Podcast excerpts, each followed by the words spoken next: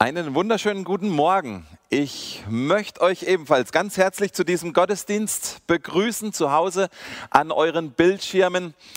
Wir haben ja in den letzten Wochen im Chatverlauf immer mal wieder ein bisschen Zusendungen bekommen und mitgekriegt, wo, von wo aus ihr euch zuschaltet. Und ich möchte das heute Morgen einfach mal ganz kurz erwähnen. Da kommen welche aus Südtirol mit dazu. Ganz herzliche Grüße an euch in die Berge.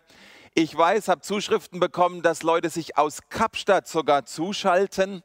Ganz herzliche Grüße ans andere Ende der Welt. Und äh, mir wurde auch immer wieder mal geschrieben, dass meine alten Freunde aus der alten Heimat sich zuschalten. Heute Morgen sogar drei meiner Schulkameraden haben versprochen, dass sie zu früher Stunde mit dabei sind. Und ich habe versprochen, dass ich sie namentlich heute Morgen grüße. Biene, Arthur, Ecki, super, dass ihr mit dabei seid und äh, wünsche uns allen einen ganz gesegneten Gottesdienst und ähm, eine gute Zeit miteinander. Ich möchte noch ganz kurz mit Gott sprechen und beten. Lieber Vater, wir danken dir heute Morgen für diesen Gottesdienst. Wir danken dir, dass wir uns über dieses Thema Hoffnung Gedanken machen dürfen. Und ich möchte dich sehr herzlich bitten, dass das in unserem Leben lebendig werden darf, dass es echt werden darf, dass es erlebbar wird. Wir bitten dich, segne du unser Reden und unser Hören. Amen. Ich kann mich noch sehr gut an den 13. Juli 2014 erinnern. Historisches Datum, ganz unvergesslich. Weißt du noch, wo du an diesem Abend warst? Ist jetzt ein bisschen schwierig mit der äh, äh, Kommunikation hier vor der Kamera. Vielleicht kannst du ein bisschen was in den Live-Chat hineinschreiben, wenn du etwas sagen willst. Für diejenigen unter euch, die noch am Grübeln sind, habe ich einen kleinen Hinweis. Klingelt es jetzt? Natürlich. Es war der Abend des Endspiels zur Fußball-Weltmeisterschaft in Brasilien. Endspielgegner Deutschland gegen Argentinien.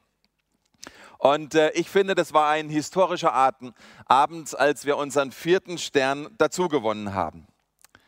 Bei einem solchen Turnier gibt es ja meiner Meinung nach so unterschiedliche Stufen der Hoffnung. Am Anfang hat man so eine vage Hoffnung, dass die eigene Mannschaft, naja, so weit wie möglich kommt.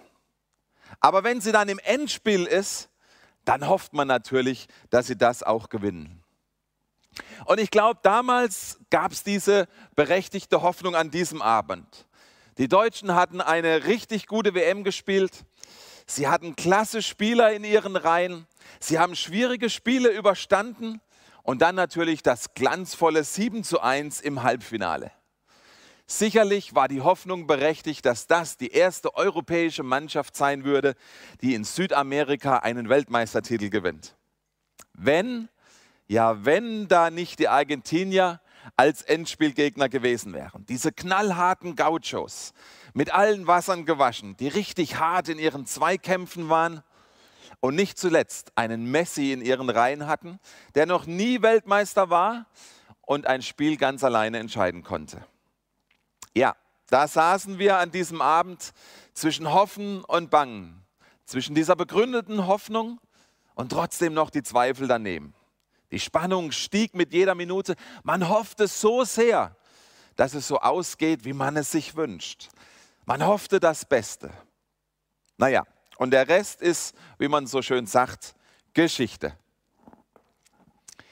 Ich möchte heute Morgen das äh, ähm, behaupten, wie was Dietmar vorhin auch behauptet hat und gesagt hat. Ein Mensch kann ohne Hoffnung nicht leben. Ohne Hoffnung gehen wir ein. Wenn du schon einmal in einer solchen Lebenssituation warst, in der du keine Hoffnung mehr hattest, dann weißt du ganz genau, was ich meine.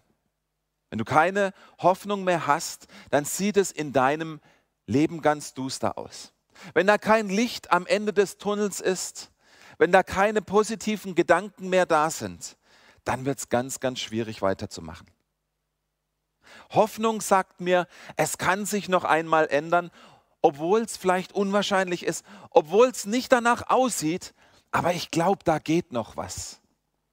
Ich glaube, das ist noch nicht alles gewesen.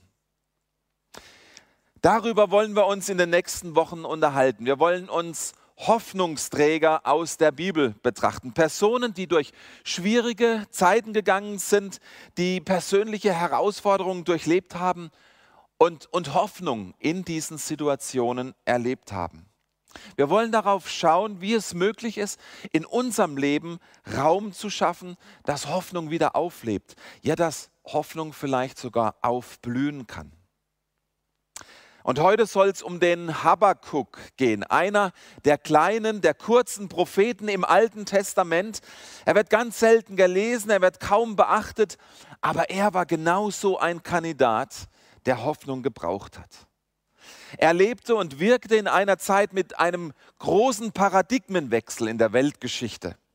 Das heißt, dieses Weltreich der Assyrer wurde abgelöst von dem Weltreich der Babylonier. Und es war eine Zeit von Chaos, von Unsicherheit, von Gewalt und kriegerischen Auseinandersetzungen, viel Leid und Einschränkungen für die Bevölkerung, neue Gesetze, neue Herrscher, neue Religionen, denen man folgen sollte und nur ganz wenig Führung und Leitung von den Königen Israels. Eigentlich eine Situation ohne Hoffnung, keine Perspektive für dieses Volk. Und in dieser Zeit schreibt der Habakkuk das auf, was er mit Gott erlebt hat, was er mit Gott kommuniziert hat. Deshalb ist dieser Habakkuk auch so interessant. Es geht bei ihm nicht so sehr darum, was Gott ihm gesagt hat und er dann dem Volk weitergibt, sondern es ist mehr das Zwiegespräch, das der Prophet mit Gott geführt hat. Habakkuk hat drei Kapitel und deswegen habe ich heute Morgen auch drei kurze Punkte für euch. In diesem ersten Kapitel klagt der Prophet Gott seine Umstände. Es heißt da ab Vers 2, Herr, wie lange soll ich noch schreien und willst du nicht hören? Wie lange soll ich noch rufen, Frevel, und du willst nicht helfen? Warum lässt du mich diese Bosheit sehen und siehst diesem Jammer zu? Raub und Frevel sind vor mir, es geht Gewalt vor Recht. Und dann Vers 12, aber du Herr, bist du nicht Gott, mein Erlöser von Ewigkeit her? Lass uns nicht sterben. Der Habakuk zeigt hier ein Verhalten, das so wichtig ist für uns zu lernen. Habakuk ist absolut ehrlich Gott gegenüber, über das, was er denkt und über das, was er fühlt. Er beschönigt nichts, er interpretiert nichts, er sagt Gott einfach so, wie er es erlebt. Und er stellt dabei zwei ehrliche Fragen. Die ehrlichsten Fragen, die man sich eigentlich nur stellen kann. Es sind zwei Fragen, die uns, glaube ich, ganz, ganz oft durch den Kopf gehen, wenn wir ehrlich sind. Er fragt, wie lange noch Gott? Und er fragt Gott, warum ich? Wie lange muss ich mir das noch mit ansehen? Wie lange mutest du mir und uns das noch zu? Wie lange müssen wir das noch aushalten? Mach dem jetzt doch ein Ende. Ich halt's einfach nicht mehr aus. Herr, wie lange noch? Und die zweite Frage, Herr, warum ich? Warum muss ich durch diese Zeiten gehen? Meinen Eltern und Urgroßeltern, die hatten es noch schön. Damals war alles noch gut. Warum ich? Ich bin doch gar nicht so ein schlechter Mensch. Das sind doch andere, die hätten es viel mehr verdient als ich. Es ist ähnlich wie das, was Frodo Gandalf gesagt hat in dem Film Herr der Ringe. Er sagte, Gandalf, ich wünschte, das alles wäre nie passiert. Und er hat ihm darauf geantwortet, das tun alle, die durch solche schwierigen Zeiten gehen. Aber es liegt nicht in ihrer Macht, das zu entscheiden. Du musst dich entscheiden, was du mit dieser Zeit anfangen willst, die dir gegeben ist. Der erste Schritt in schwierigen Zeiten Hoffnung zu finden ist, absolut ehrlich zu sein über deine eigene Situation. Der Habakkuk hatte das gelernt.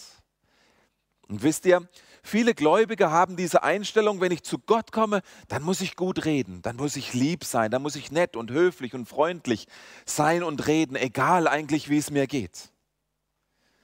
Dahinter steckt meist eine falsche Theologie, die verleugnet, dass Christen Leid erleben können. Dass wenn ich Christ bin, mir eigentlich gar nichts Schlechtes widerfahren darf. Und wenn ich Angst und Zweifel und Hoffnungslosigkeit verspüre, dann ist irgendwas mit meinem Glauben verkehrt. Ihr Lieben, lasst uns von dem Habakuk lernen, wie ehrlich er war. Er war so ehrlich, wie es nur geht. Schaut euch mal diesen Vers 12 an. Das ist die absolute Spitze der Ehrlichkeit. Da heißt es, aber du Herr, bist du nicht mein, mein Gott, mein Heiliger von Ewigkeit her? Wenn wir das im Originaltext betrachten, dann ist das eine echte Beleidigung, eine echte Kränkung und Respektlosigkeit Gott gegenüber. Dieser kleine Mensch sagt zu dem großen Gott, na und ich dachte, du bist der große Gott, der alles kann. Aber da habe ich mich wohl geirrt, oder? Das ist das, was Gott, was Habakkuk eigentlich zu Gott sagt. Wer traut sich sowas?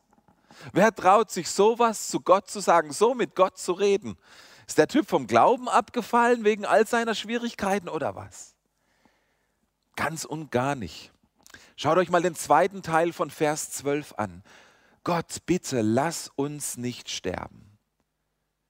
In all dem, was negativ ist und was ihn negativ bewegt, weiß er doch die eine Adresse, wo er mit seiner Hoffnungslosigkeit hingehen kann. Herr, du bist der ewig treue Gott, der Einzige, der das Schlimmste verhindern kann. Du bist mein Fels in der Brandung. Du kannst uns vor dem Sterben bewahren. Zu dir rufen wir, rufe ich in meinem Leid. Du bist der Einzige, der mir Hoffnung geben kann in dieser hoffnungslosen Zeit. Habakuk gibt Gott in dieser schweren Zeit nicht auf, sondern er wendet sich ihm zu. Ganz im Gegenteil, jetzt erst recht, sagt er. Er geht zu Gott, er klagt ihm sein Leid und bringt ihm seine Anliegen. Er hat die Hoffnung, dass Gott es noch wenden kann. Mein erster Punkt heute, wie Hoffnung aufblüht in unserem Leben. Wir müssen absolut ehrlich werden und mit unseren Anliegen vor Gott kommen. Im zweiten Kapitel von Habakkuk erfahren wir, wie Gott nun auf diese Fragen von ihm reagiert. Da heißt es, Habakuk sagt, ich stelle mich auf meinen Posten und halte dort aus. Ich warte angespannt darauf, was der Herr mir sagen wird. Ich warte begierig, was er auf meine Fragen und Anklagen antworten wird.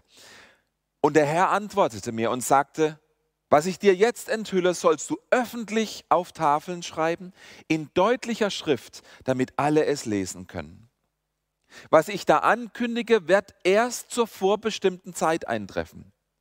Die Botschaft spricht vom Ende und täuscht euch nicht. Wenn das Angekündigte sich verzögert, dann warte darauf. Es wird bestimmt eintreffen und nicht ausbleiben. Im ersten Kapitel fragte Habakuk Gott, hey, wann greifst du endlich ein? Wann machst du alles wieder gut? Die Antwort Gottes an ihn ist, Schweigen. Zuerst einmal sagt Gott gar nichts zu ihm in dieser Situation. Das erkennen wir bei Vers 1. Da heißt es, ich stelle mich auf meinen Posten und halte dort aus. Ich warte angespannt, was der Herr mir sagen wird. Ich warte begierig auf seine Antworten. In diesem Kapitel ist ein Wort drin, das da ganz oft vorkommt, das Wort warten. Das ist ein Wort, das wir nicht gerne hören. Warten, geduldig sein, Verzögerungen aushalten. Wir warten heutzutage nicht mehr gerne. Wir warten nicht gerne, wenn jemand zu spät kommt. Wir warten nicht gerne in einer Telefonwarteschleife. Und wir warten schon gar nicht gerne, wenn Gott mit seinem Eingreifen auf sich warten lässt. Und trotzdem ist es etwas, das Gott sehr oft von uns verlangt. Etwas, das gerade auch in krisenbehafteten Zeiten so schwierig ist. Die Bibel spricht vielleicht mehr als uns lieb ist vom Warten auf den Herrn. Hiob wartete und hält Gottes Wirken an ihm aus. Josef wartete viele Jahre im Gefängnis ohne Gottes Reden und irgendeine Erklärung, warum er da saß. Abraham wartete 25 Jahre auf seinen Sohn. Mose war zweimal 40 Jahre in der Wüste. Jesus war 30 Jahre alt, bevor er mit seinem Dienst begann. Die Bibel ist voll mit Leuten, die viele Jahre auf den Herrn gewartet haben Und es ist nichts, was wir gerne heute hören. Aber wie macht man das jetzt auf den Herrn warten? Wie verhält man sich da, wenn er nicht antwortet und wir warten müssen? Wie macht man das in einer guten Art und Weise? Manche feiern dann gerne eine sogenannte Pity Party, eine Mitleidsparty, wenn es schwierig wird. Dann fangen wir gerne an zu jammern. Dann suhlen wir uns in der Opferrolle. Wir laben uns am Mitleid der anderen für uns und wir keuen unsere Probleme immer wieder und immer wieder. Wenn die Bibel aber vom Warten auf den Herrn spricht, dann bedeutet das was ganz was anderes. Bei Habakuk erkennen wir, warten auf den Herrn bedeutet, sich aktiv in Geduld zu üben. Hm, echt jetzt? Ist das nicht ein Widerspruch? Entweder sind wir aktiv oder wir sind geduldig, oder? Jemand hat mal gesagt, geduldig sein ist eine Willensentscheidung. Geduldig sein ist eine Willensentscheidung. Ich entscheide mich dafür, diese Situation jetzt auszuhalten, solange wie Gott mir das in seiner Souveränität und in seiner Allwissenheit jetzt zugedacht hat. Ich nehme bewusst und willentlich die Haltung ein, die Jesus in seinem Gebet auch formuliert hat. Dein Wille geschehe in meinem Leben, wie im Himmel, so auf Erden. Geduldig sein ist sehr wohl auch etwas, das mit Aktivität zu, zu, tun hat. Wir setzen uns nicht passiv irgendwo in unseren Sessel und erdulden unsere Opferposition. Habakuk war aktiv im Warten auf den Herrn. Schaut noch mal Vers 2 an. Ich stelle mich auf meinen Posten. Ich warte angespannt. Ich warte begierig, was kommt. Der Posten einer Stadt in der damaligen Zeit, das war der, der sich auf den höchsten Turm der Stadtmauer gestellt hat und sich dort positioniert hat, um ganz weit ins Land sehen zu können, was dort passiert. So konnte er schon früh erkennen, wer sich da der Stadt nähert. Ob es eine kriegerische Armee war, Reisende, Händler. Und er konnte so das tägliche Allerlei der Stadt organisieren. Habakuk ist in seinem Warten auf Gott sehr aktiv. Er hat eine Haltung der Bereitschaft, auf das zu hören, was Gott jetzt zu sagen hat. Er kommt ganz aktiv wie ein Diener hier vor seinen König, der demütig bereit ist, seine Befehle zu empfangen. Aktiv auf Gott zu warten bedeutet hinzuhören, neue Perspektive zu bekommen, auf Antwort von Gott zu warten, sie zu suchen in der Situation, in der ich gerade bin. Habakuk ist aktiv in seinem Warten auf den Herrn. Und als Gott ihm dann antwortet, und ihr Lieben, keiner weiß, wie lange Habakuk darauf warten musste, dann bekommt er oberflächlich gesehen auch keine Antwort, die ihn begeistert. Gott sagt zu ihm, ich habe einen guten Plan für euch, aber es wird eine lange Weile dauern, bis ich ihn umsetzen werde. Er sagt zu Habakuk, es wird dauern, aber ich habe es in der Hand. Und ihr Lieben, hier ist der beste Aberglaube der Welt. Aberglaube, der sagt, ja, ich sehe, es ist alles schwierig, aber ich glaube, Gott hat mich in der Hand. Es ist herausfordernd, aber ich glaube, Gott ist nicht handlungsunfähig. Gott verweist den Habakuk auf das Ende hin, auf das Gericht, das erhalten wird. Er zeigt ihm, dass Gerechtigkeit letztendlich siegen wird. Ich werde Gericht über die Assyrer halten, die Babylonier werden sie vernichten. Aber ganz am Ende der Zeit werde ich wiederkommen auf diese Erde und ich werde sie richten und werde Recht und Gerechtigkeit wiederherstellen. Dieses Versprechen diese Perspektive ist es, was Habakuk Hoffnung gibt. Ihr Lieben, das ist es, was uns heute Hoffnung geben kann. Auch wenn Gott nicht alles gleich verändert, auch wenn wir in einer Warteschleife gerade aushalten müssen, wir dürfen wissen, er hält alles in der Hand. Mein Leben, dein Leben und sogar die ganze Geschichte dieser Welt. Er wird sie zu einem guten Ende bringen. Gott hat alles unter Kontrolle, auch wenn diese Welt verrückt spielt.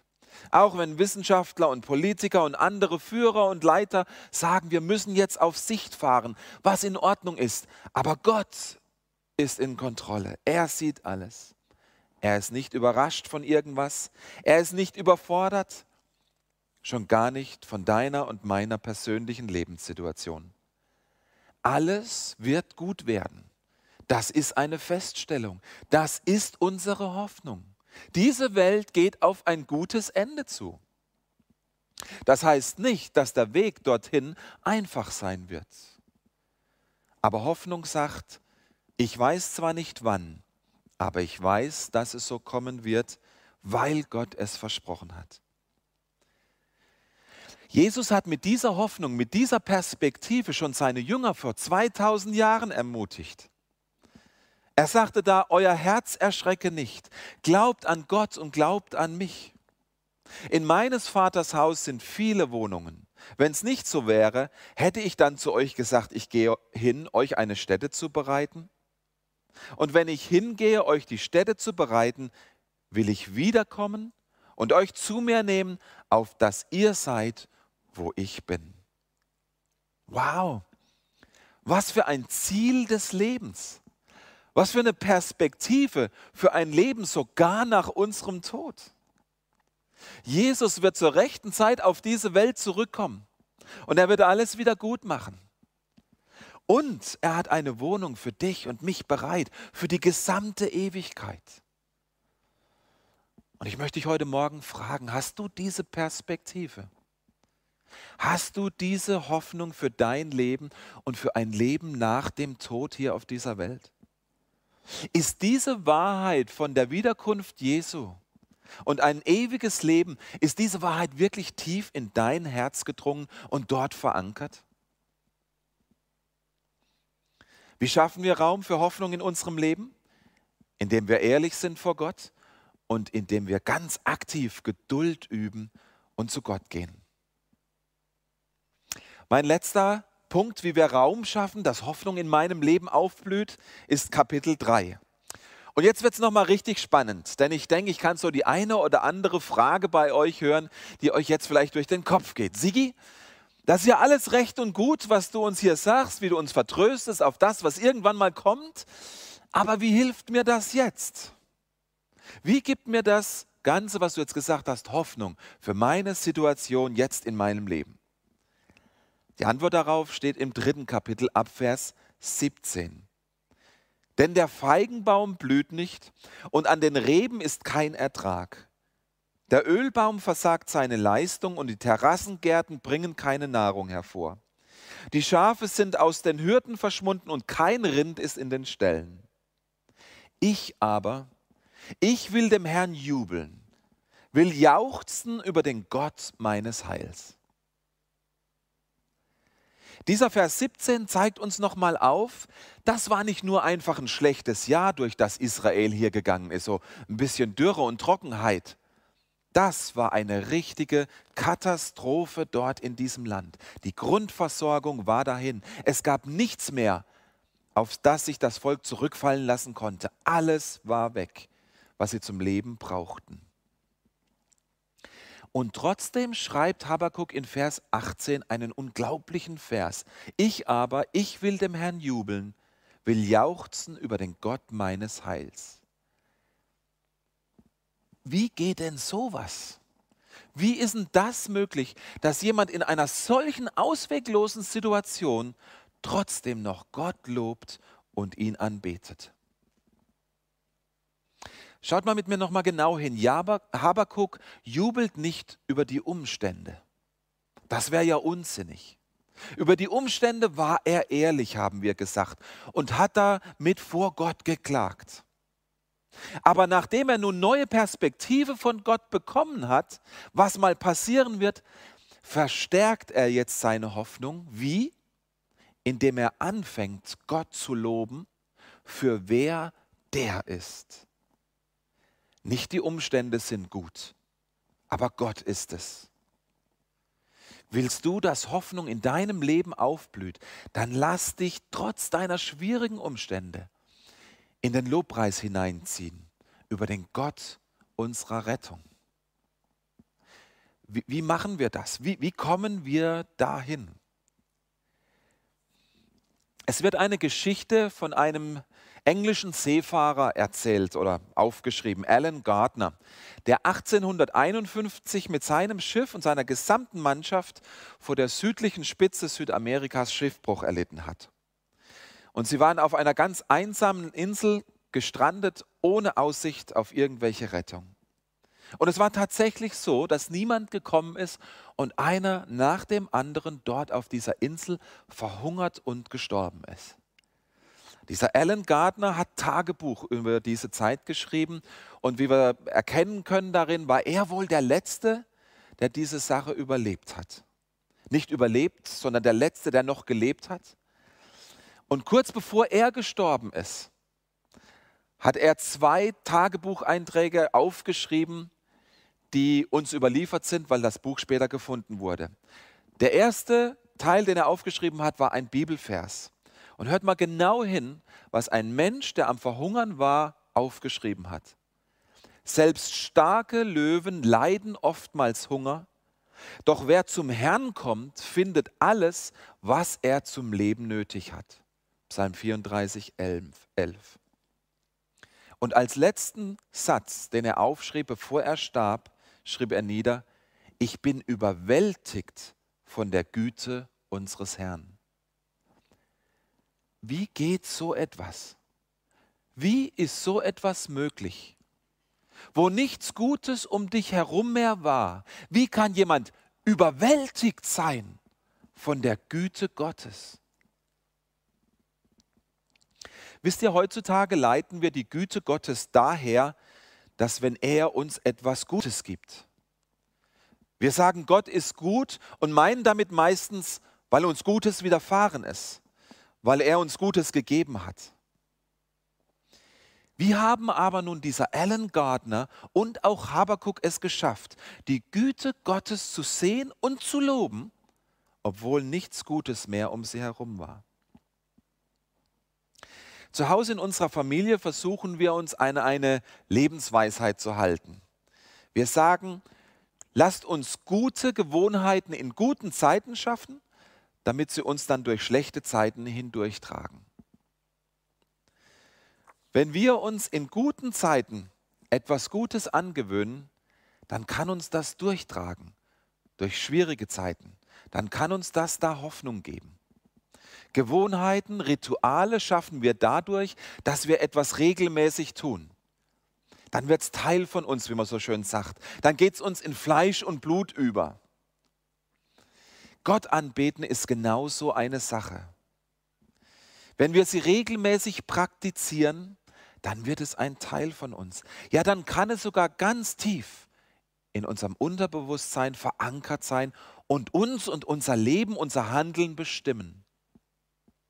Und wisst ihr, in der regelmäßigen Anbetung unseres guten und gütigen Gottes, da wird die Erkenntnis, wer er wirklich ist, und was er schon Gutes für uns getan hat, da wird das so ein Teil von uns, dass es uns dann durch schwierige Zeiten hindurchtragen kann. Schwere Zeiten können es uns dann nicht mehr nehmen. Wisst ihr, durch Lobpreis und Anbetung hole ich die Erkenntnis eines guten Gottes und seines guten Wirkens in dieser Welt in meine Gegenwart, in meine Situation hinein. Ich ziehe es quasi vom Himmel in mein Herz ich stelle mein Herz und meine Angst und meine Zweifel unter die Erkenntnis, Gott ist gut. Und er hat schon so viel Gutes für mich und für diese Welt getan. Lobpreis hilft mich daran zu erinnern, dass Gott gut ist, auch in unguten Umständen. Und wisst ihr, was das Resultat einer solchen regelmäßigen Übung der Anbetung ist? Hoffnung blüht auf. Hoffnung bricht sich die Bahn in meinem Herzen. Ich kann gar nicht hoffnungslos bleiben, wenn ich einen guten Gott anbete und mir Gedanken mache, wie wunderbar er ist. Das ist es, was Martin Luther gemeint hat. Loben zieht nach oben. Es ist so lebenswichtig, das in guten Zeiten einzuüben, dass es uns dann durch eventuell lange und schwierige Zeiten hindurchtragen kann. Ich möchte euch heute Morgen einladen. Lasst uns heute vielleicht genau damit anfangen. Lasst uns nun in diese anstehende Lobpreiszeit gehen und genau das tun. Lasst uns nach oben ziehen. Mach diese Lieder, die wir jetzt singen werden, zu einem Gebet. Halte dein Herz Gott hin und lass es erfüllt werden mit der Hoffnung, die nur er schenken kann. Wenn du jetzt vor dem Bildschirm sitzt und sowas vielleicht noch nie getan hast, Gott in Liedern zu loben, dann lies die Texte einfach mit. Und stell dir vor, du sprichst jetzt ein Gebet. Stell dir einfach vor, du redest jetzt mit Gott. Und ich glaube ganz fest, dass das ganz wunderbare Veränderungen in deinem Herzen, in deinem Leben und in deiner Lebenssituation bringen wird. Ich möchte noch einmal ganz kurz mit uns beten. Vater, wir danken dir, dass du der Geber der Hoffnung bist. Wir danken dir, dass wenn wir dich loben in Lied und Musik, dass das in unser Leben, in unser Herz eindringen darf. Und wir bitten dich jetzt von Herzen, dass das passieren darf, dass wir Hoffnung erleben und erfahren dürfen in einer Zeit, wo es vielleicht schwierig ist für uns. In Jesu Namen. Amen.